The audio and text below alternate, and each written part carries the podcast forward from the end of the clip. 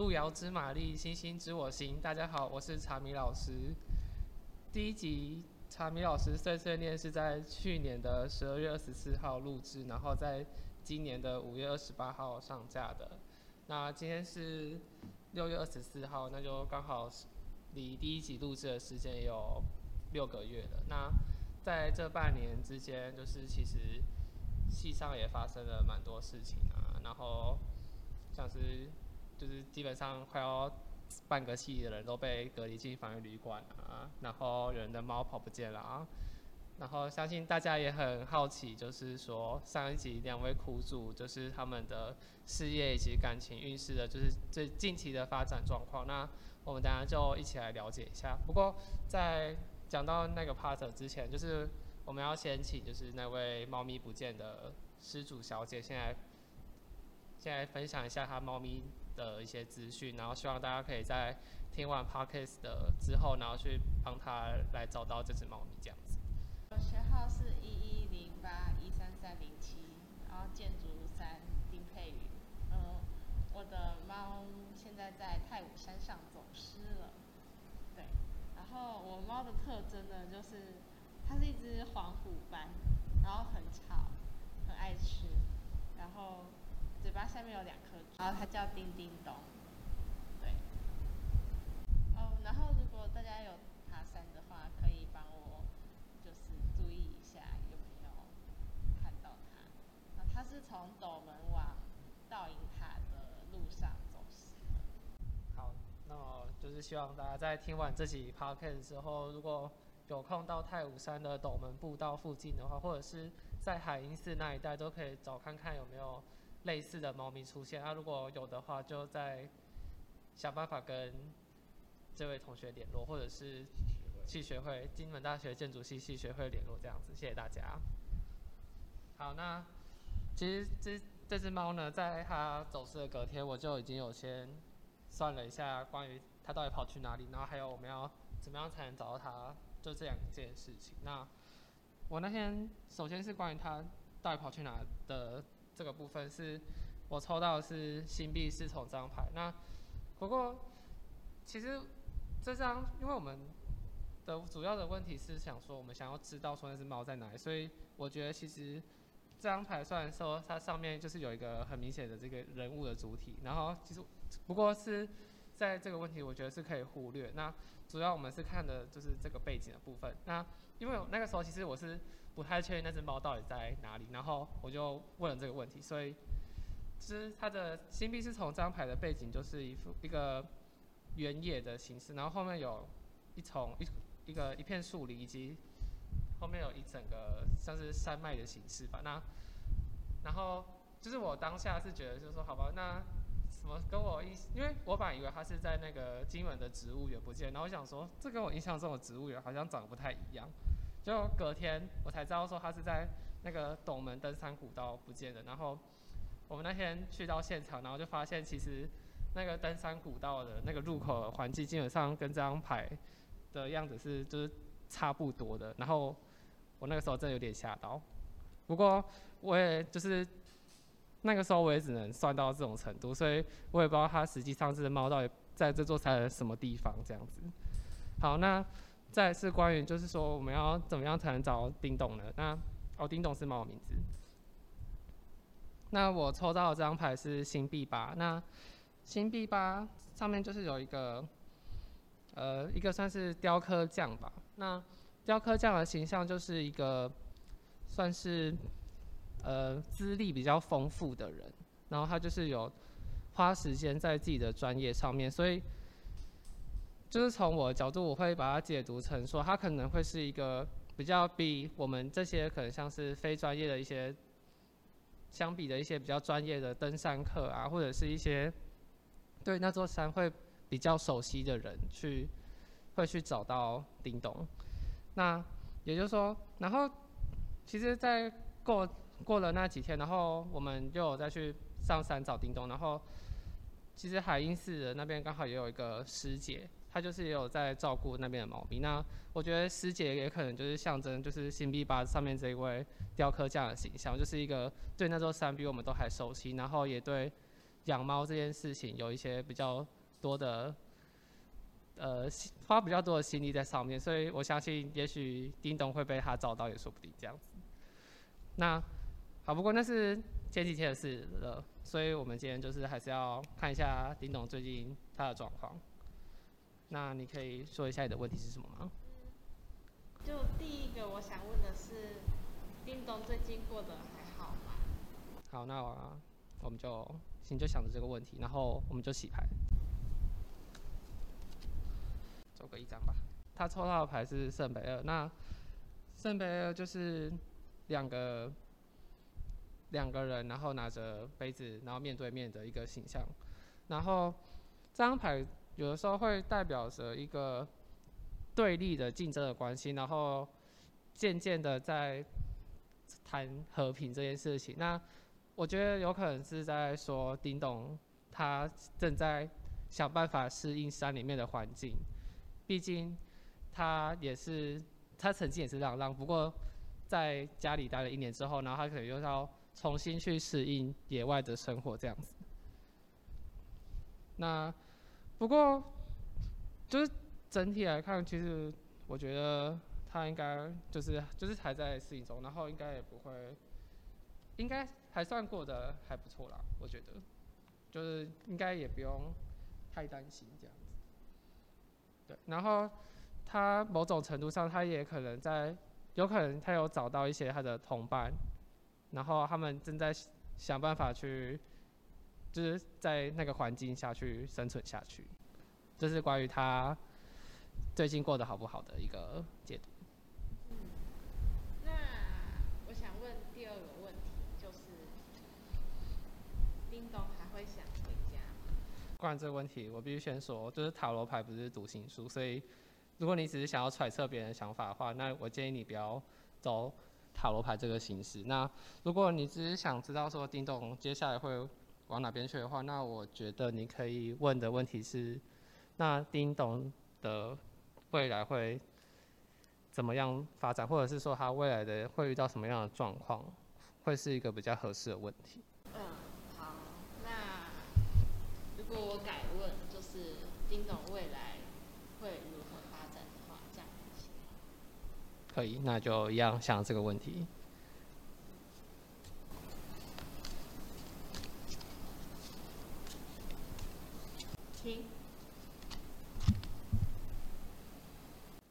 好，他首先抽到的第一张牌是权杖侍从。那权杖侍从的这张牌的牌面，它下面显示的是一个拿着权杖的孤单的侍从，然后他是有一种在行走在荒漠上面的感觉。那这张牌就是比较像是象征叮咚的过去吧。那也就是说他。可能就是他过去，毕竟他过去是浪浪嘛，那他就是有种自由自在的，然后在就是郊外啊，或者是其他地方旅行的这种感觉吧。然后他，然后那他同时就是也象征说一个新的开始。那我觉得他也有可能是在说他那个时候是从野猫，然后再到。防疫所，然后再到被收养的这个部分，那就是有种一个所处环境跟一个形象的转变吧。那，嗯，然后接下来是关于现在的部分，现在是一张逆位的权杖王牌。那权杖王牌这张牌跟权杖侍从其实也是很像，他们都是象征一个新的开始，不过。我觉得现在因为是逆位的关系，所以其实那也代表着叮咚现在面对的状况可能是一个他之前没有经历过的，所以他可能会必须要付出更多的努力，才能去面，才能去往接下来的旅途继续发展。那我觉得他有种对应到他现在就是。回归到一个可能比他之前生活环境更更那个叫什么呃严酷吗？就是毕竟他现在是在山里面嘛，所以也就是说他可能最近会过得比较非常有挑战性一点。那对，然后不过如果他撑过去的话，那代表他说他也会渐渐的再去适应这个新的环境这样子。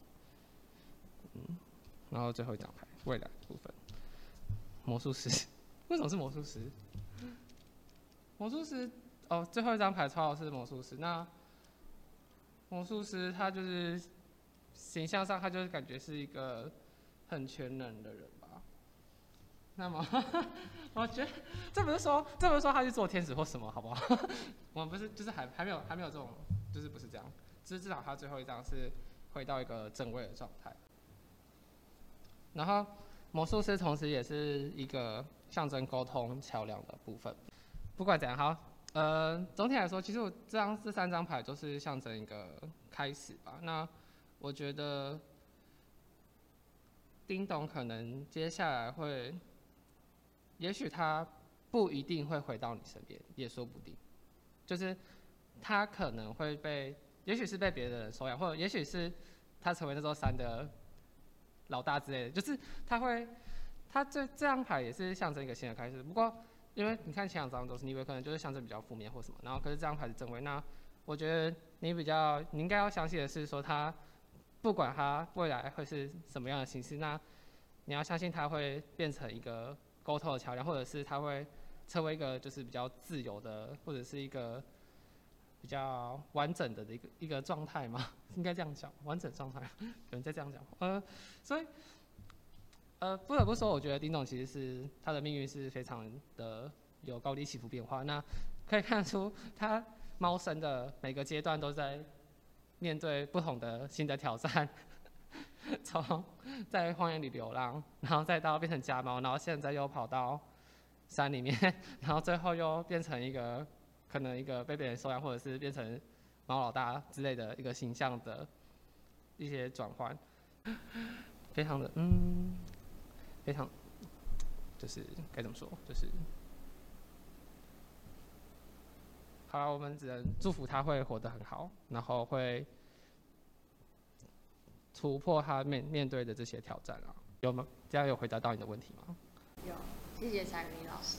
那我们就是寻找太武山失踪猫咪丁董的部分，就到这边告一个段落。那接下来就是梦回 Podcast 的第一集，就是关于金大地缚灵以及上次那位可怜虫的感情的这个部分。那一样，我们就先从地缚灵的那个事业运开始讲起。那我们先请地缚灵同学先报告一下他最近的事业状况。上次应该录完之后。仍然是维持一贯挺忙碌的状态啊，应该是发表了一些文呃研究的成果啊，可是除此之外就是忙在呃学期间的事务这样子啊，现在好不容易把成绩送出去了，休息了一下，想说来 update 一下以及确认一下。确认一下是不是呃运势仍然是一样的。好，那我们先复习一下上次的结果。好，上次就是其实地缚灵同学他就是一个非常忙碌的人，然后他比较他上次是想知道说他有没有就是到国外工作的机会这样子。然后我那个时候的结果是说是其实是有机会，那不知道这个部分就是有没有。印证到近期的状况。至少我确定，我年底的时候会到哥本哈根去发表一篇论文，所以就这点而言，算是有出国工作的机会。啊，那看来我的塔罗还是算有点准嘛，大家不要不相信我，我不是神棍啊，拜托。那所以这是。地缚灵是想要，也是继续想算事业相关的问题吗？就是，就是一样是关于事业的近期的发展这样子吗？对。好，那长期的长期的发展。对，仍然一样是希望你能不能知道，呃，出国工作的机会。好，那就想着这个，然后我们开始洗，就是想着出国的机会这样子。抽三张。首先，第一张是，这一张是逆位的高塔。那，呃，高塔就是它的图面是一张就是一座高塔，然后有雷击在打上打上那座塔，然后有两个人从上面摔下来的部分。那通常这张牌可以就是象征是一个重大的变故吧，也就是说呢，也许你的工作最近会有一些比较严重的事情会发生，这样子。你干嘛突然这样？嗯，因为，嗯，就是你知道，就是讲这种比较坏的结果，就是会有一种很害怕的感觉。不过这张牌就是也有说，好像跟二元就是。这这两个东西就是发生在每个人居是一样，所以就是说，也许是你现在面对这些比较突如其来的灾难，可能会在你在某个别的时期可能会有一些相对应的比较好的运气会发生这样，所以对啊，不过就是还是要小心，就是可能会有一些你比较没有注意到的事情会发生这样子。这是近期。对，或者是你其实已经发生，就是对。然后接下来是，希望是已经是发生过。权杖二的部分很准很准。权杖二就是这个人是也是逆位的权杖二嘛、呃？对，然后他是亚历山大吧？我如果没有记错的话。然后反正他的就是一个拿着手持一支权杖，然后在看着远方的景色的一个男人的形象。那这张牌就是有种像，就是他是说他是在。他看的是他所拥有的东西，不过他手上拿着是他想要的东西，就是他有种还在追求自己更高更远的目标的感觉。接下来是他的，他是站在一个城墙上，然后城墙上面的有一个交叉的，就是玫瑰跟呃，就是红花跟白花吧。哦，好，呃，讲细节是白百合跟红玫瑰，那就是有种。热情跟思想上面的这两件事情的，要找到一个平衡的部分。那逆位的话，就是同时，其实这张牌有种，它其实它的表现的意思就是那种去计划说要去干大事的这种感觉吧。不过在逆位的话，就是有种说你想要掌控你的所有的一切的这种感觉，可是却会面临说你没有，就是。就是你要开始去做决定，这样，就是可能会有一些你没有想到的，不是没有想到，就是会有会有一些事情要你去做决定，这样子，然后你可能就是要再想一下，要怎么在两者之间去达到一个平衡，这样子，就是呃，因为哦，呃。哦，这张牌是就是权杖二的话，就是其实它是你看它是有两根权杖，可是因为你只有一只，你就是因为可是你因为你的其中一只手你拿了你想要的东西，然后你等于就是把另外一个权杖放下。那权杖某种程度上也代表着热情或者是一些你原本有的一些事情吧。所以就是说，他就是要叫你去做一些取舍，这样子。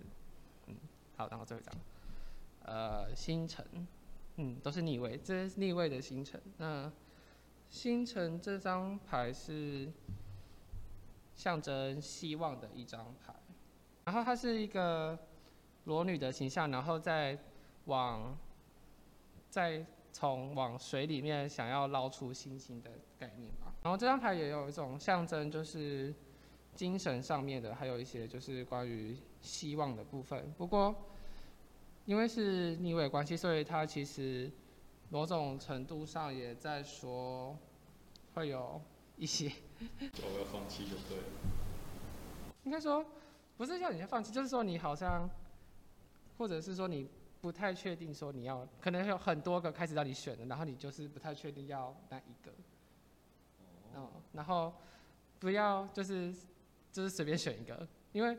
有种就是在像，呃，海底捞月这种感觉吧，就是星星那么多颗，然后都在水里面，然后你现在就想要随便捞一颗起来，就是这样是不对的，就是有种，就是你你不能就是乱枪打鸟，你应该要就是在权杖二这个部分，教练可能就要先确定好你到底想要的是什么，然后在最后你才不会变成说就是变成有更多选择的时候，然后你整个就是开始炸锅这种感觉。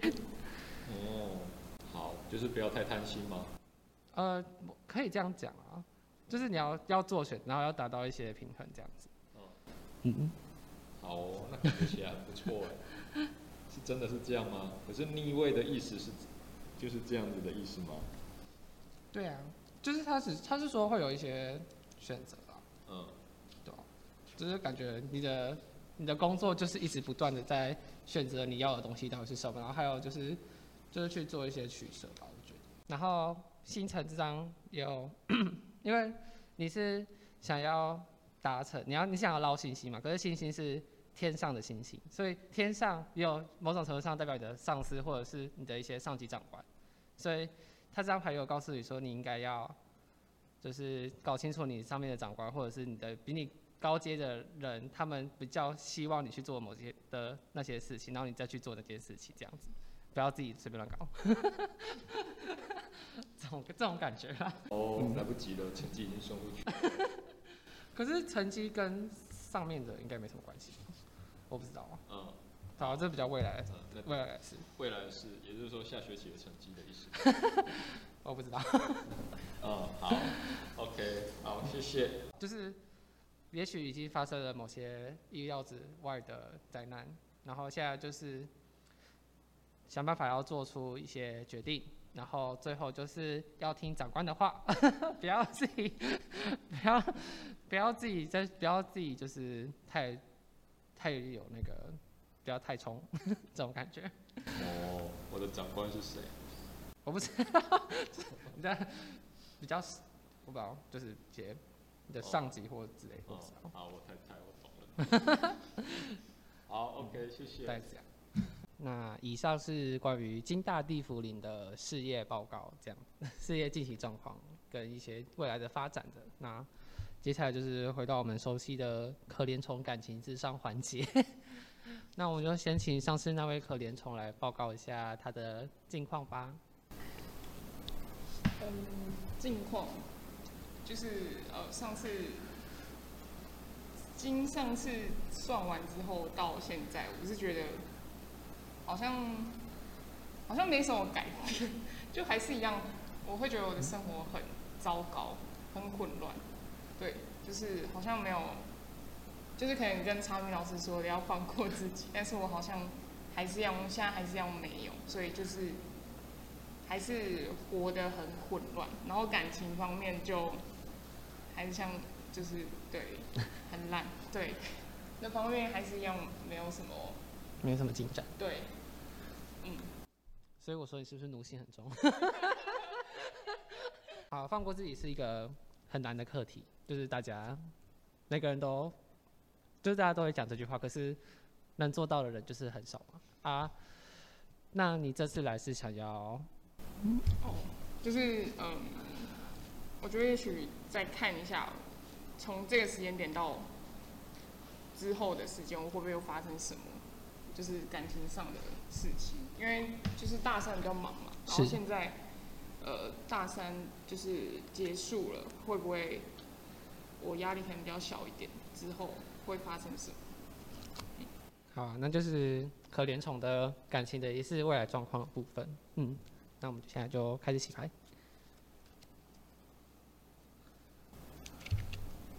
停停，这么快！大家一起为可怜虫加油！三张牌，谢谢。星币十张牌是一个有种家庭的哦，它的牌面是有种家庭在聚会的感觉，然后它是一个被包覆在城墙内的一个景象吧。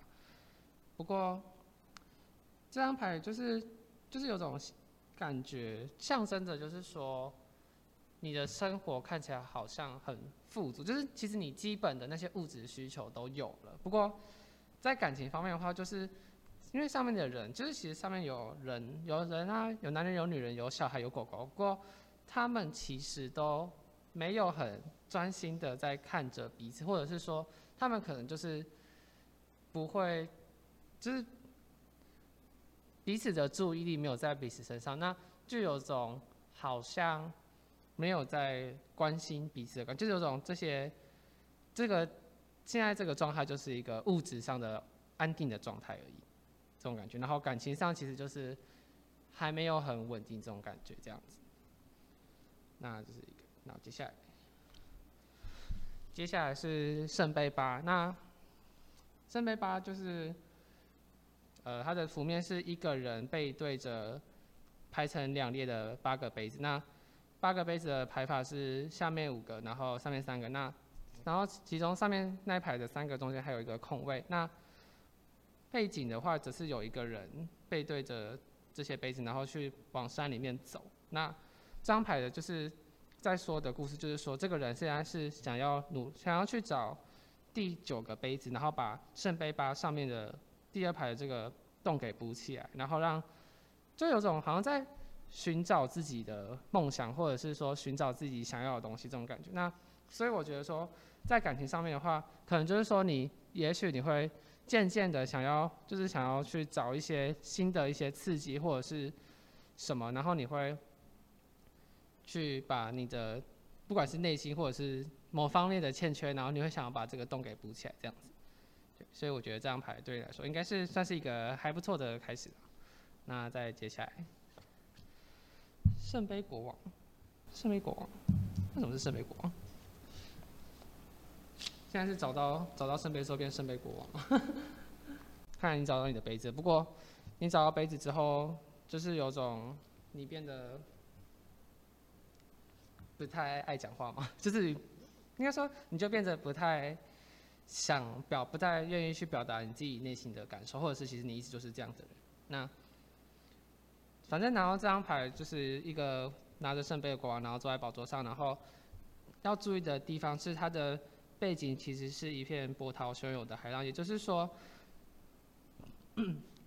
也许你可能装的就是表面上看起来都没有什么问题，可是其实你心里面其实有蛮多，就是你的一些小想法，或者是一些东西是你没有表现出来给大家看。那在感情上面的话，就是说可能会有一些摩擦吧，对，就是。因为你的个性可能是比较把这些情绪都放在你自己心里面，而没有跟对方说，那可能就会造成就是你们两个人之间就是会有一些不理解对方的情况发生这样子。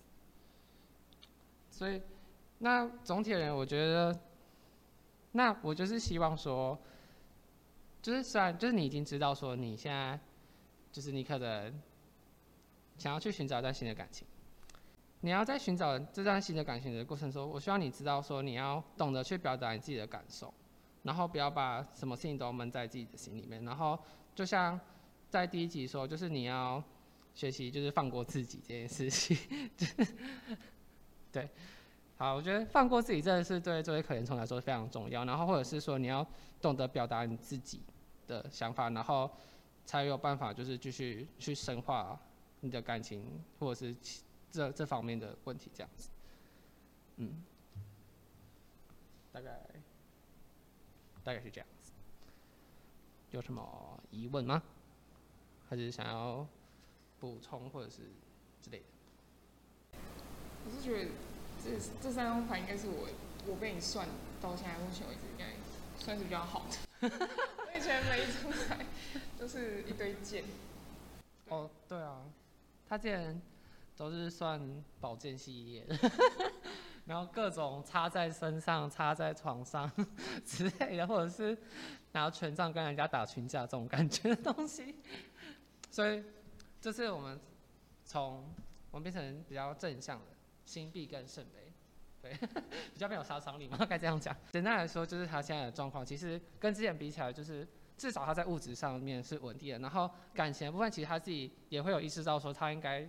要去想办法填补这个空缺。不过，碍于他其实他本人就是一个臭闷骚，然后就是比较不会表达自己的感受的部分，所以可能会导致他跟未来的另一半会有一些小摩擦或者是争执这样子。那我就是希望说，他可以在这段感情中可以理解到表达自己的想法有多么的重要这件事情。好。